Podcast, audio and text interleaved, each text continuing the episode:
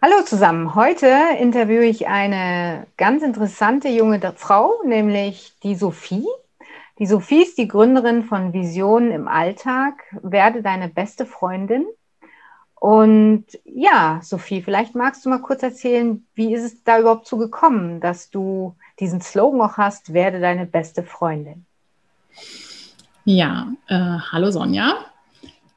Die Sache mit der Freundschaft ist einfach das, was ich am allermeisten an mir selbst und auch in meinem Umfeld beobachtet habe in der Vergangenheit und auch jetzt, dass die meisten Freundinnen, die ich habe, dass wir dazu neigen, irgendwie sehr streng mit uns selbst zu sein und dass der Spaß manchmal sehr kurz kommt, weil die inneren To-Do-Listen so überhand nehmen und ja, wir die Momente, wo wir eigentlich schwach sind oder an irgendwas zweifeln, versuchen zu kaschieren mit noch mehr machen.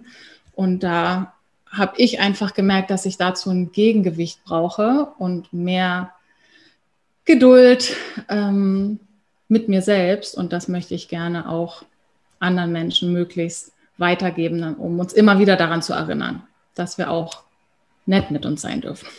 Mhm. Ja, wahre Worte. Vor allen Dingen nett heißt ja auch ähm, Selbstwert haben, sich selbst wertschätzen. Und du hast gerade so ein, eine coole Bezeichnung gesagt. Du hast gesagt, die inneren To-Do-Listen. Ähm, hattest du die auch früher? Und wenn ja, was standen da so drauf? Mm, ich glaube, wir haben alle natürlich Dinge, die wir tun wollen.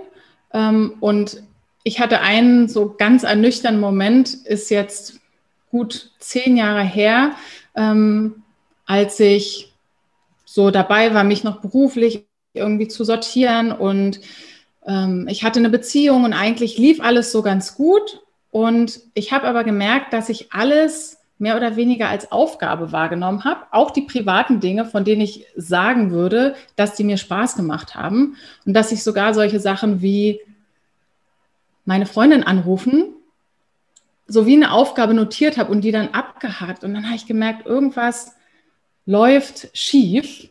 Ähm, und ich möchte mehr spontan und Flow und die Dinge genießen, die ich gerade mache.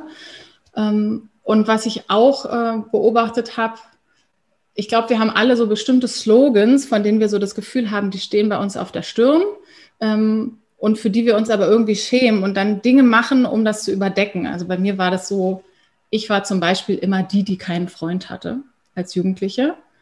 Ähm, und habe immer gedacht, oh Gott, ne, alle sehen das und dieser Makel und was ist mit mir falsch? Und ich glaube, aus diesen Vorstellungen oder wie wir dann so über uns denken, oh Gott, ich bin die, die nie das schafft oder ich bin immer die, die immer das Problem hat, das macht so einen Stress und je mehr wir es versuchen, vor anderen zu verbergen und möglichst vielleicht sogar vor uns selbst, umso mehr strengen wir uns an, dann das irgendwie auszugleichen und wenn wir Wege finden, da ehrlich mit uns zu sein und im nächsten Schritt dann mit anderen Menschen, dann kommt schon automatisch so wieder mehr Entspannung rein.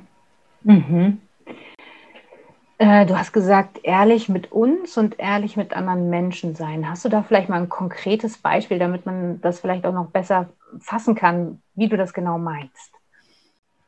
Ja, also ich weiß, dass ich lange Zeit bestimmte Dinge irgendwie gar nicht für möglich gehalten hätte, dass man die jemandem sagen kann.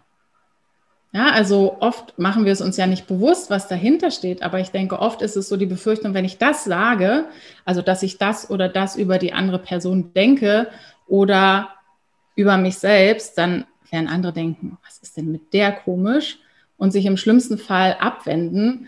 Ähm, ich weiß, dass ich zum Beispiel eine Freundin, die ich noch jetzt habe und wir sind seit der ersten Klasse befreundet, super viel zusammen erlebt und auch zusammen zum Beispiel das Thema äh, Hobbypferde gemeinsam entdeckt haben. Und sie war immer so sehr der mutige Typ und ich war immer eher ängstlich. Und als ich das so gemerkt habe, dass ich Angst habe, dachte ich, ich will ja eigentlich, will ich ja so sein wie sie.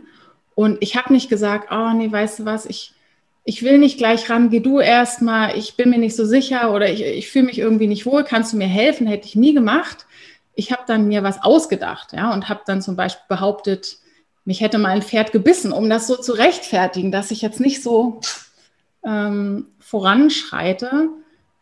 Und so Situationen, in denen jemand das mitbekommen hat und mir geholfen hat, zu sagen, hey, was ist denn, ne, was ist denn los? Und ich habe den Eindruck, du hast ein bisschen Angst, kann ich dir irgendwie helfen? Dann habe ich gemerkt, es passiert eigentlich gar nichts Schlimmes.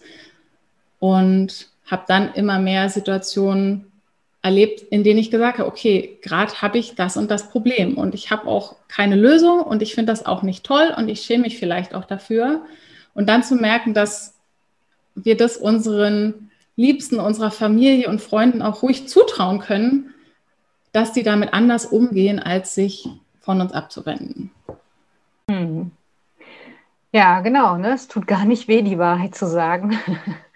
Und es ist manchmal, äh, glaube ich, also ist wirklich meine ganz persönliche Meinung, viel, viel leichter, als um den heißen Brei drumherum zu reden oder etwas darstellen zu wollen, was man gar nicht ist. Wie zum mhm. Beispiel in deinem Fall äh, die total mutige Reiterin, ja, was du ja in dem Falle gar nicht warst. Ähm, ja, und es steht sowieso, manches, ist, es liegt ja in der Luft. Und ich beobachte oft, dass dann Menschen sagen, ja, aber das kann ich doch meinem Partner zum Beispiel oder meinen Eltern nicht zumuten, sich jetzt mit dem und dem Problem rumschlagen zu müssen, was ich habe. Aber ich glaube, oft ist es gar nicht so, dass wir etwas jemandem zumuten, sondern eher zu sagen, bin ich bereit, dem anderen das auch zuzutrauen, weil wir unsere Mitmenschen auch oft unterschätzen. Ja, ja. dass sie doch damit umgehen können mit dem, was wir irgendwie von uns mitteilen und dass dadurch dann wieder sogar mehr Nähe entsteht, obwohl wir gedacht haben, das wird jetzt wahrscheinlich zum Konflikt, aber der Konflikt ist eher vorher da gewesen, weil Sachen unausgesprochen sind, die dann so zwischen uns stehen. Ja, genau.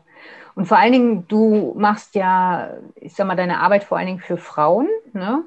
Und ähm, da fällt mir auch gerade noch was Gutes zu ein. Also ich habe auch die Erfahrung gemacht, gerade wenn Frauen ihren Männern sagen, was sie wirklich denken, dann sind die Männer sowas von dankbar dafür.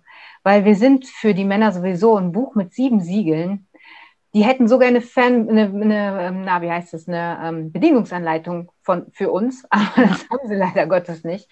Und ähm, wenn eine Frau dann einfach nur sagt, Schatz, der blaue Ring da im Fenster, im Schaufenster, der gefällt mir, kannst du mir den vielleicht zum Geburtstag schenken? Dann weiß der Mann Bescheid, was er tun soll und nicht eben, oh, guck mal, der Ring ist aber schön, oder? Ja, und dann wundern sie sich, warum sie ihn nicht zum Geburtstag geschenkt bekommen. Also auch von mir nochmal der Appell, Frauen, sagt einfach, was ihr wollt und eure Männer werden euch so dankbar sein. es gehören so zwei Dinge dazu. Das eine, was du sagst, dass wir, wenn wir wissen, was wir uns wünschen, dass wir es möglichst direkt sagen, ja, ähm, und auch egal, ob unser Gegenüber ein Mann ist oder eine Frau und ob das was Privates oder was Berufliches ist. Ähm, und davor gibt es natürlich noch den Schritt, mir überhaupt klar zu werden, was will ich denn? Weil ich auch ähm, oft auch von mir selbst kenne, wenn ich mir die Zeit nicht nehme, mir wirklich darüber klar zu werden oder im Gespräch mit anderen durch gute Fragen mir selbst auf die Schliche zu kommen, dass dann schnell die Tendenz da ist zu sagen, ich weiß nicht. Oder ach, ist mir nicht so wichtig. Aber eigentlich wissen wir es, glaube ich, ziemlich oft, ziemlich genau. Manchmal erstmal das, was wir nicht wollen und daraus entwickelt sich dann das, wo wir eigentlich hinwollen.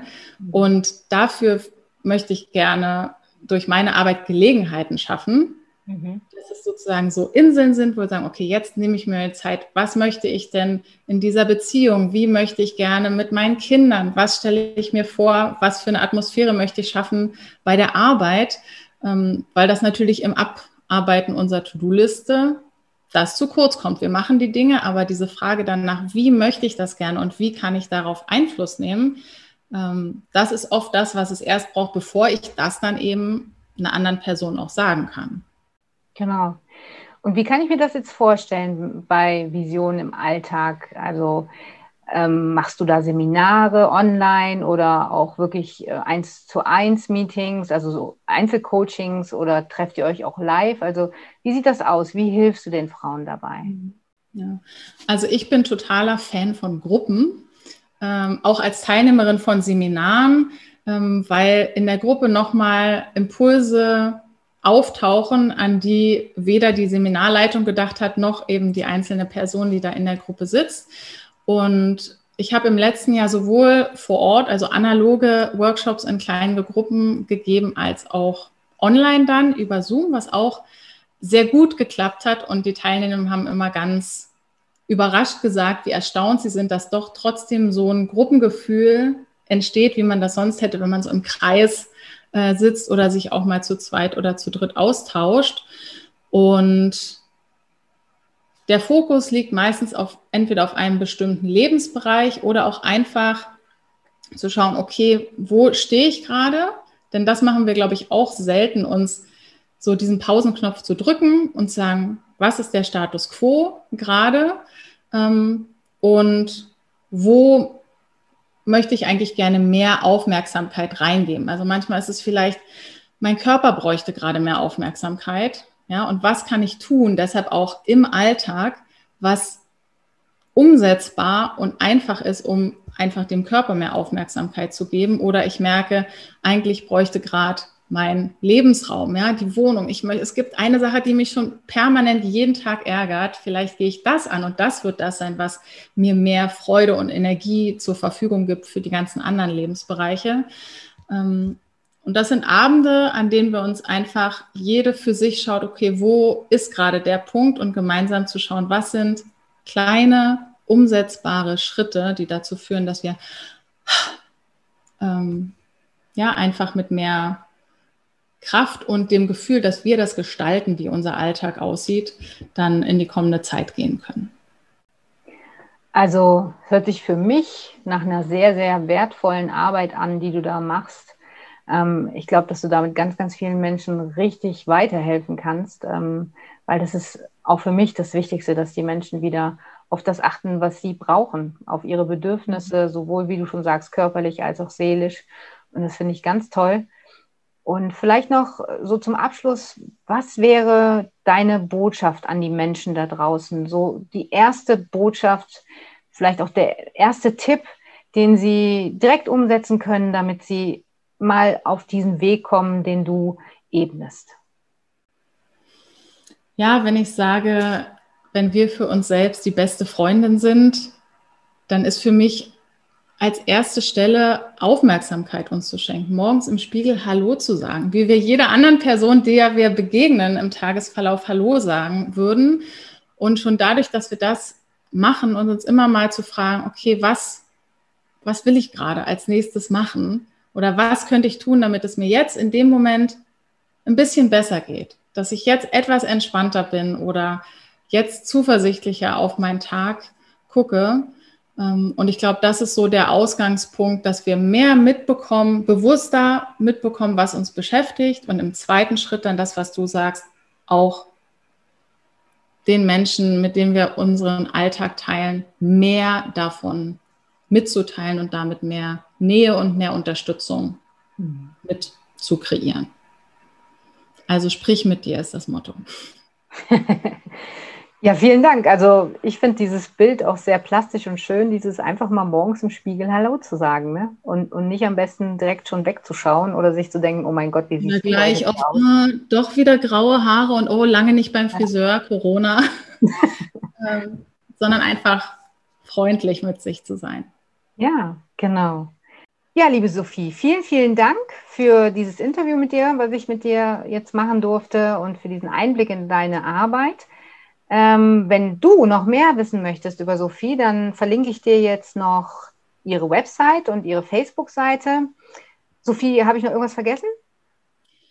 Genau, die Facebook-Seite gibt es schon eine Weile und ab Februar diesen Jahres wird dann auch mein YouTube-Kanal online gehen, auf den ich mich schon yeah. sehr freue.